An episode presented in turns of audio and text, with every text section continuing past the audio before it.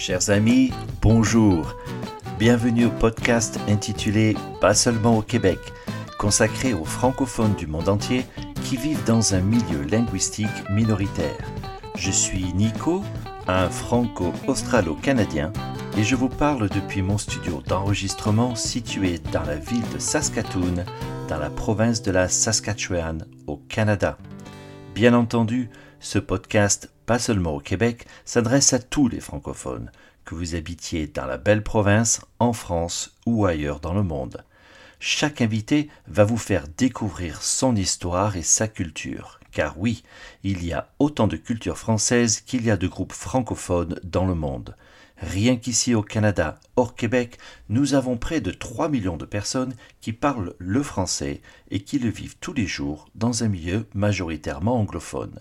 Je vous emmène donc en voyage à travers le Canada ou autour du monde, c'est selon, afin de découvrir les récits de mes invités.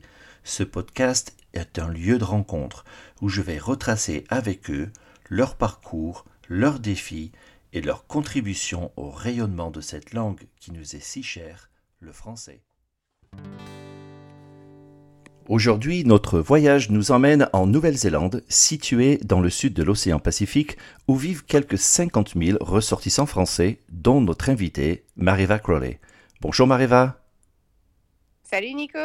Eh bien, bienvenue, merci d'avoir euh, répondu favorablement à mon invitation. Alors, la Nouvelle-Zélande, c'est un pays composé de deux îles où vit paisiblement une population de 4 millions d'habitants pour une superficie identique à celle de l'Italie.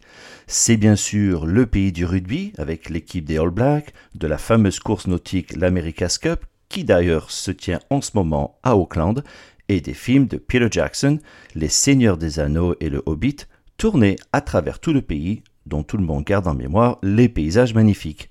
Mareva vit près de la ville de Wanganui, à l'ouest de l'île du Nord, avec son mari Cameron et leur fils Marcel. Alors Mareva, eh bien, écoute, présente-toi, parle-nous un peu de toi et, de ton enfance. Alors, euh, je suis Mareva Crowley, j'ai 30 ans. Euh, ça fait bientôt six ans que euh, j'ai déménagé avec euh, maintenant mon mari Cameron à Maxwell, qui est à 20 minutes à peu près de, euh, de Wanganui sur, sur l'île du nord de la Nouvelle-Zélande. il est, lui, il est, il est en charge d'une ferme laitière ici. Moi, je travaille à la mairie. Euh, et on a un petit garçon de deux ans et demi qui euh, s'appelle Marcel et qui est euh, à fond tout le temps. C'était dur de trouver du temps aujourd'hui pour, pour faire ce podcast. ben, en tout cas, je te remercie d'avoir pris le temps. Alors, dis-nous un petit peu d'où tu viens, parce que tu as quand même un parcours assez atypique. donc, tu es né, si je me souviens bien, à Tahiti, c'est ça? Ouais, donc je suis née à Papeete. Euh, mon père était militaire, du coup, euh, euh, on a souvent bougé, souvent déménagé à peu près tous les 2-3 ans. quand j'avais 9 mois, on est reparti en France, donc on a vécu dans la région parisienne. je me rappelle plus exactement les dates, mais il me semble qu'on est reparti pendant à peu près deux ans. Euh, en France. Ensuite, on a déménagé au Bénin, ah en Afrique, pendant, ouais, pendant deux ou trois ans, euh, pour ensuite revenir en région parisienne, où on est resté jusqu'à mes 9 ans. Euh, et ensuite, on a déménagé sur l'île de la Réunion, où j'ai fini l'école primaire, le collège et le lycée là-bas. Et euh, j'ai un frère et une sœur aussi, donc euh, on a toujours euh, tous bougé ensemble. Et après le lycée, bah, du coup, mon anglais était terrible. il était vraiment terrible. Et ma mère a décidé de m'envoyer. Enfin, pendant le lycée, elle a décidé de m'envoyer en Australie pour faire un échange linguistique. Donc j'ai fait ça. Et après le lycée, j'ai dit moi, moi j'y retourne. C'était trop beau, c'était grand, c'était j'ai adoré. Du coup, je suis retournée en, en Australie. Euh, j'ai fait des études là-bas. Et ensuite, euh, mes études se sont terminées, je savais pas trop où aller ou quoi faire, et puis je me suis dit, bon, bah, la Nouvelle-Zélande, c'est à côté, il faudrait que, faudrait que j'y aille voir ce que c'est, c'est pas loin, autant y aller, quoi. Et du coup, j'ai déménagé à Queenstown, dans l'île du Sud, pendant trois ans. Ensuite, je suis revenue en, Australie, où j'ai rencontré bah, maintenant mon mari. Et on a redéménagé en Nouvelle-Zélande ensemble il y a six ans. Waouh, quel parcours, vraiment euh, incroyable. De quels sont tous souvenirs d'enfants, par exemple, euh, quand on vit en, France euh, et donc qu'on est une, petite française qui vient des, territoires d'outre-mer et, des départements d'outre-mer comme Tahiti et la Réunion. Ça se passe comment quand on, quand on revient en France? On trouve ça difficile ou au contraire c'est quand on part à l'extérieur du territoire français que ça devient difficile? Um, J'ai pas trouvé ni l'un ni l'autre difficile. Je pense que euh, on a tellement eu l'habitude de, bouger, de déménager, de, euh, de voir d'autres pays, d'autres cultures, euh, que on a, personnellement, moi, j'ai euh, j'ai plutôt bien aimé. Bon, à l'époque, euh, je me rappelle quand on a déménagé à La Réunion, c'était dur parce que j'avais 9 ans, j'avais mes copines, il fallait que je change d'école, etc. Plus jeune, je pense que je m'en suis pas trop euh, rendu compte. Mais c'était aussi super à chaque fois de revenir en France parce que bah, forcément, toute ma famille est en France, les cousins, les grands-parents, etc. Donc, c'était toujours, ouais, à chaque fois, enfin, même maintenant, quand je reviens en France, euh, c'est c'est un peu faire le tour de la France, d'aller voir euh, les copains à Strasbourg, euh, la famille dans l'Aveyron, la famille en Bretagne. Il y a toujours quelque chose d'excitant de, de, revenir en France. Mais on a toujours adoré, enfin moi personnellement, j'ai toujours adoré bouger. ça, je sais pas, on a, on a grandi comme ça, donc je connais pas je connais pas autre chose. oui. Mais j'ai toujours aimé. Mais, ben, écoute, oui, effectivement, quand on rentre en France généralement euh, et qu'on vit à l'étranger, on fait toujours le petit tour de France pour voir tout le monde. C'est assez compliqué d'ailleurs, euh, parce que ça prend beaucoup de temps. Euh, et donc là, tu, donc tu, tu, tu, pars de la Réunion, tu fais cet échange d'étudiants linguistiques, et donc c'est du côté de Perth, c'est ça, en Australie de l'Ouest? Ouais. Et, là, et là, ça se passe comment alors? Parce que là, du coup, tu n'es plus du tout euh, dans un environnement euh, francophone comme la Réunion, Tahiti ou la métropole. Là, tu es, là, es baigné directement chez les Australiens. Là, c'est carrément que de l'anglais. Ouais, ouais. Alors, euh, j'ai eu de la chance et je suis contente que ça soit passé comme ça parce que c'était un échange. Du coup, la, la, fille chez qui j'allais en, en Australie était déjà venue à la Réunion pendant un mois. Donc, euh, et elle avait un très bon français, qui était génial parce que euh, son français était vraiment meilleur que moi, mon anglais ne l'était. Euh, et du coup, on a pu vraiment se rencontrer, se mettre à l'aise quand elle, elle était là. Et ça m'a donné confiance de me dire, bon, bah, quand, quand c'est à mon tour de venir en Australie, je la connais, je sais, je sais à peu près comment elle est, on s'entendait très bien.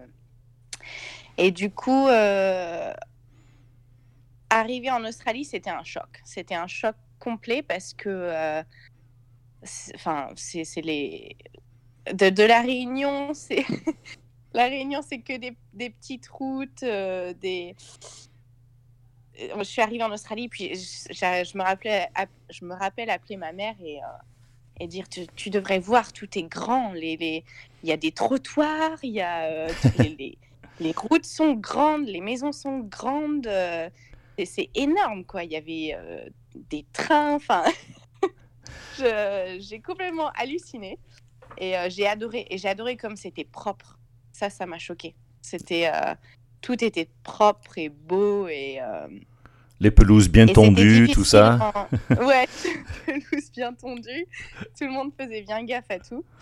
mais Ouais, c'était difficile en anglais. Euh, mais comme, ouais, comme j'avais euh, cette fille, du coup, Nicolas, qui, euh, qui parlait très bien français, c'est allé, quoi. Et j'ai absolument adoré. Et donc, tu fais ce, ce, premier séjour linguistique, puis tu décides d'y retourner pour de bon. Et là, donc, tu y restes trois ans, c'est ça? Ouais, donc je suis partie bah, juste quand j'ai fini la terminale. À 17 ans, je suis partie, repartie à Perth. Et j'ai, on a, on a, il y avait pas mal de gens de, de la Réunion qui sont partis la même année, dont plein de copains à moi. Et la plupart avaient déjà 18 ans, donc eux, ils pouvaient aller dans, dans leur propre maison ou appartement et puis faire leur petite vie. Moi, comme j'avais 17 ans, j'ai dû aller dans, dans une famille d'accueil. Et en fait, c'était génial parce que maintenant, je me rends compte que tous mes potes qui sont partis, enfin pas tous, mais la plupart de mes potes qui sont partis en même temps, euh, ont tous pris une maison ensemble, ils vivaient ensemble, etc. Moi, j'ai été forcée à aller dans une, euh, dans une famille d'accueil où il n'y avait absolument pas de français parlé.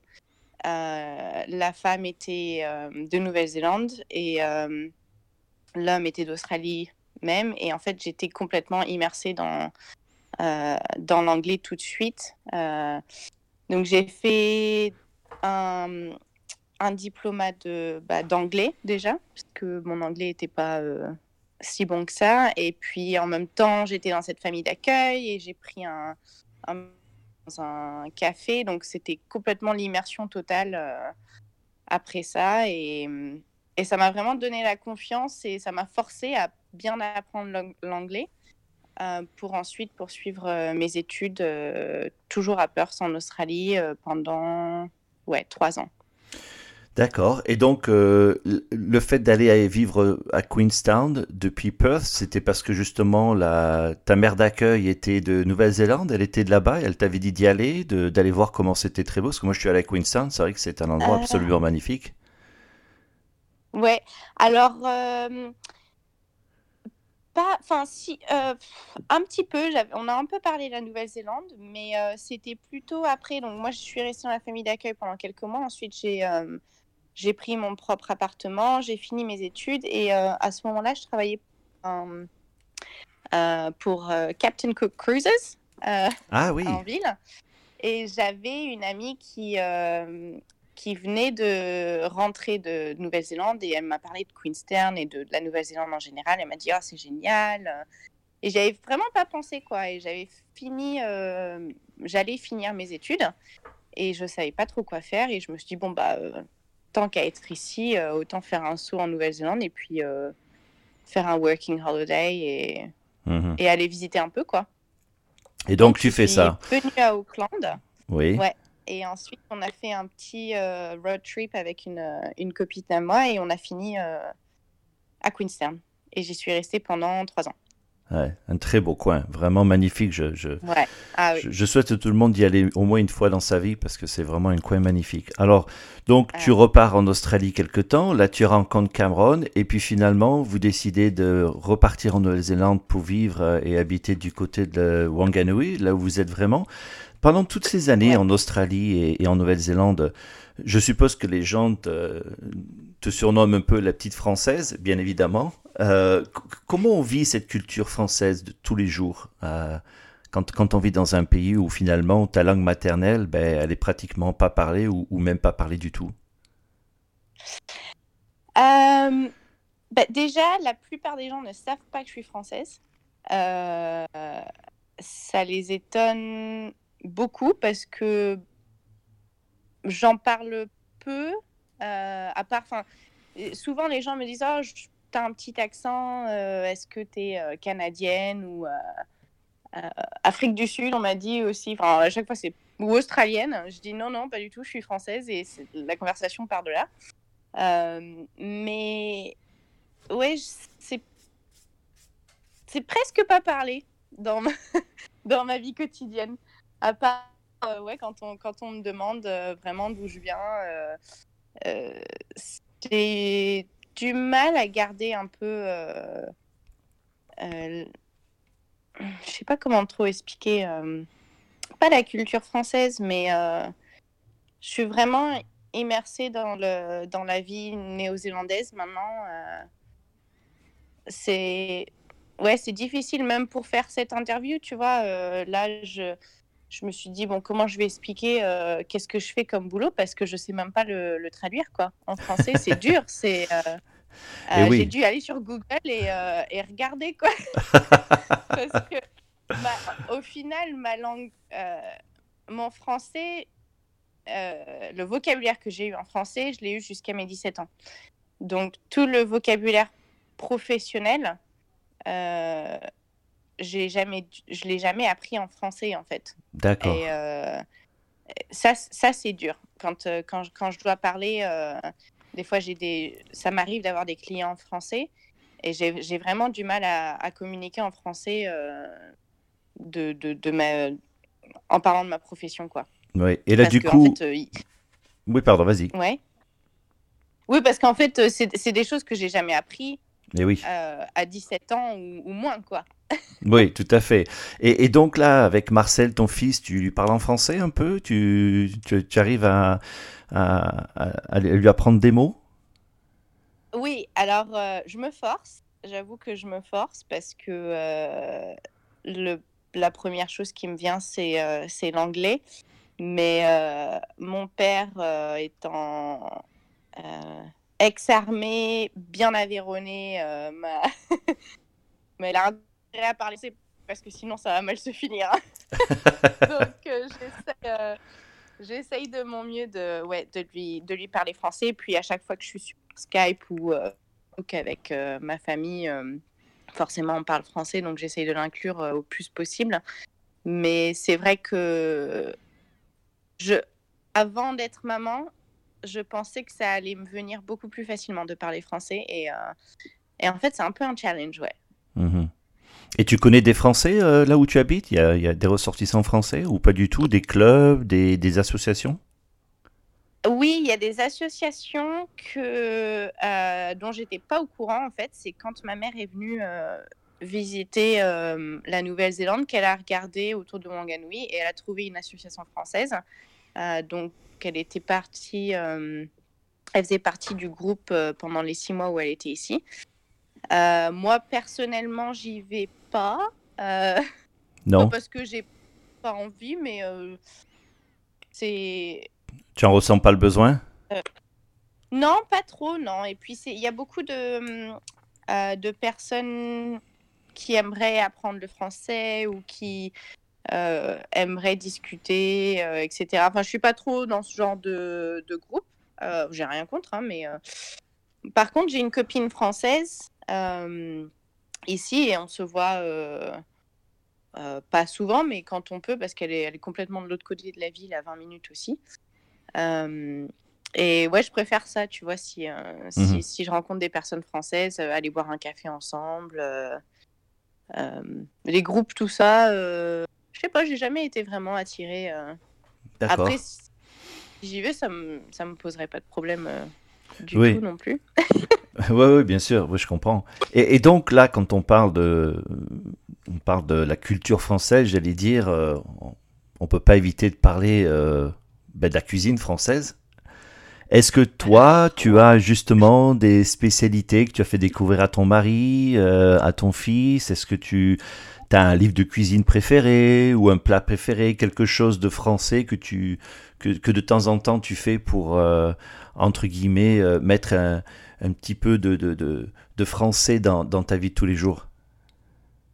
Ouais, alors j'adore, j'adore, j'adore cuisiner. Euh, par contre, mon mari Cameron est très, c'est néo-zélandais brut.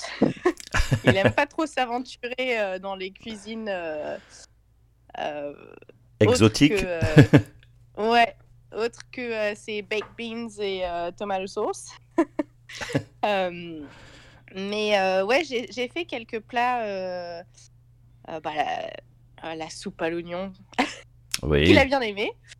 moi, ce qui me manque vraiment, c'est la cuisine avéronaise. Et et c'est très difficile de recréer les recettes euh, ici quand on n'a pas les produits, euh, euh, les produits aveyronnais ou les produits de France même. on ne peut pas vraiment recréer, je trouve, beaucoup de, de plats que moi j'aime avec sans avoir les produits du territoire. Quoi. Ouais, les produits du terroir, c'est, on s'en rend pas compte comme c'est important quand on les a plus. Ouais, ouais, ouais. Et donc, et, donc ton. oui, vas-y. C'est, c'est, je, je saute tout de suite dans une boulangerie et dans les boucheries et ça me manque beaucoup. et donc, euh, tu as un plat préféré de, de l'Aveyron euh? ah. euh... La soupe au fromage. La soupe au fromage. Bon, on reste dans les soupes. Ah alors. oui. Faut que ce soit la soupe. Ah oui, mais c'est pas une soupe. C'est pas une soupe. Tu regardes. Ah d'accord, ben je regarderai. Ça s'appelle une soupe, mais euh, ouais, la soupe au fromage, euh, l'aligot, les bonnes saucisses de l'Aveyron, euh, ça c'est. Ah oui. C'est quelque chose. eh ben écoute, ça c'est super, hein, ça donne évidemment ça donne envie, ça donne, ça rend, ça ouvre l'appétit. Alors. Mm. On va finir cette, cette, interview en parlant un petit peu de choses un tout petit peu plus sérieuses. Ce que je demande à mes chaque invités, c'est de nous parler un petit peu de, bah, de cette année 2020, euh, hein, que tout le monde euh, en a compris le choc. Euh, et puis surtout, c'est de savoir ce qu'on en a appris. ça s'est passé comment, en fait, cette année 2020 en Nouvelle-Zélande? Je pense que ouais, tout le monde a eu un choc, a eu un gros choc parce que c'était quand même en septembre ou octobre où on a commencé à entendre parler du Covid. Euh, en 2019. Et je pense que même pour le reste du monde, euh, tout le monde a pris un peu de temps à réagir euh, et à se rendre compte qu'en fait, ça allait être un problème global. Et je pense comme beaucoup de pays, c'est passé de 0 à 100 en deux minutes. quoi. Oui. nous, on a vraiment eu de la chance parce que je pense que le Premier ministre a réagi très rapidement. Donc on a très rapidement fermé les frontières, euh, on a très rapidement, on est passé en lockdown pendant quatre semaines. Et euh, maintenant, euh, bah, ouais, on a, il me semble qu'on a à peu près 40 cas en communauté qui sont tous en isolation et c'est vraiment très très bien géré quoi. Mais ouais, je pense que quand même c'était un c'était un choc pour Hmm. bah, pour tout le monde. Quoi. Je pense qu'on ne on s'est pas rendu compte de l'ampleur que ça allait prendre et des, et des risques et comment ça allait changer toute notre, euh, euh, notre, notre vie, notre façon de penser, nos voyages, euh, surtout pour, bah, pour les gens comme qui, qui ont leur famille dans d'autres pays. C'est dur de, ouais, de se dire bah, quand est-ce qu'on va les revoir, quoi. Oui, oui, tout à fait. Alors, vous avez eu quatre semaines de confinement très dur et ensuite tout s'est réouvert et finalement j'ai l'impression que d'après ce que ce que j'en sais en Nouvelle-Zélande vous avez quand même vous avez retrouvé un semblant de vie normale moi j'ai vu des, des photos de d'amis en Nouvelle-Zélande qui sont allés dans des concerts tout le monde va à des restaurants ah oui vous avez eu un Noël où finalement vous avez pu vous retrouver tout en famille alors que nous ici au Canada euh, c'était pas le cas du tout finalement euh, j'ai l'impression que vous avez été un petit peu épargné quand même. Tu trouves, toi aussi, par rapport au reste ah du monde? Ouais, ouais, ouais, carrément. C'est. Euh, c'est, on a une vie complètement normale. Quoi. L'autre jour, euh, sur les infos, il y avait euh, un concert, je sais pas où, avec des milliers de personnes. Et je pense qu'on on fait partie de quelques pays qui peuvent faire ça en ce moment. Quoi. c'est, euh, personne ne porte de masque, par exemple, à part dans les transports euh, en commun. Euh, on n'a jamais eu à porter de masque vraiment, à part quand on était en confinement. Enfin, la vie, la vie continue, quoi. Ici, comme à part les, les contraintes de, de voyage, la vie continue normalement. Ouais, ça vraiment, on a eu beaucoup, beaucoup de chance parce que comme le Premier ministre continue à répéter, c'est agir, euh, agir vite euh, et, contrôler la situation tout de suite. Et, bon, il y a plein d'opinions différentes. Il y a des gens qui sont pas vraiment contents parce que pas forcément ça ferme les business et euh, ça coûte beaucoup d'argent, etc. Mais au final, on est un des pays qui, qui s'en sort très très bien quoi. Oui, oui. J'avoue d'ailleurs que Jacinta Ardern, votre Premier ministre, euh, est souvent cité en exemple, même dans les médias français, hein, où euh, on fait des comparaisons entre pays. On ne devrait pas, mais euh, tout, le monde, tout le monde compare, les, je dirais, certains, certains pays qui, dont d'ailleurs les, les dirigeants sont, sont des femmes et non pas des hommes. Et on a l'impression que dans ces pays-là, les solutions ont été trouvées beaucoup plus rapidement. Euh, eh ben écoute, euh, ça c'est formidable. Tant mieux pour vous d'ailleurs, parce que euh, nous on connaît le confinement et je pense qu'il y a beaucoup de gens autour du monde qui continuent à le vivre tous les jours et c'est pas facile après presque un an. En ce qui te concerne, l'avenir c'est quoi? Parce que tu as beaucoup bougé, ça fait six ans maintenant que, tu es en Nouvelle-Zélande. Tu crois que tu, vas continuer à partir ou tu es vraiment installé là où tu es? Non, je pense que pense pas que je puisse aller ailleurs. Enfin, je ne serais pas opposée euh, à, aller ailleurs. Mon mari, je pense qu'il bougera jamais parce que c'est un bon fermier euh, bien calé dans son coin euh, qui est très heureux ici. et puis, je pense que ça serait difficile. je me verrais pas vivre en France parce que j'ai jamais eu une vie d'adulte en France. Enfin, il y a trois ans, je ne savais pas ce que c'était un RIB. Quelqu'un m'a demandé mon RIB et je, je, sais quoi un RIB? Je aucune idée. Euh, ce serait vraiment de recommencer à zéro et de, de, tout apprendre, ce qui est possible. Mais euh, euh, Cameron ne parle pas un mot de français. je pense que non, on est bien ici. Après, on aura. On se demande toujours comment ça va se passer parce que bah forcément, mes parents sont, euh, sont en France. Hein. ma mère est en France et mon père est à La Réunion. Euh, ouais, dans le futur, j'aimerais juste pouvoir être euh, capable de voyager le plus possible et de, et de les voir le plus possible. Et de là à déménager, je pense que non, on va rester ici. bah écoute, en tout cas il euh, y a beaucoup de nos auditeurs qui seront d'accord avec moi pour dire que bah, tu as choisi un très beau pays. c'est un de mes pays préférés, j'ose le dire. Et euh, c'est, euh, les gens sont adorables, le pays est magnifique. Et puis, quelque part, c'est. je dis toujours, pour y avoir vécu un petit peu en Nouvelle-Zélande, on est à l'autre bout du monde, mais finalement, on n'est pas trop mal quand on est un peu loin de tout le monde. Alors. Oui, alors euh, bah, écoute Mariva, je te remercie vraiment d'avoir pris le temps de, bah, de nous rendre visite aujourd'hui. Je te souhaite bien évidemment une très bonne continuation à toi et au tien.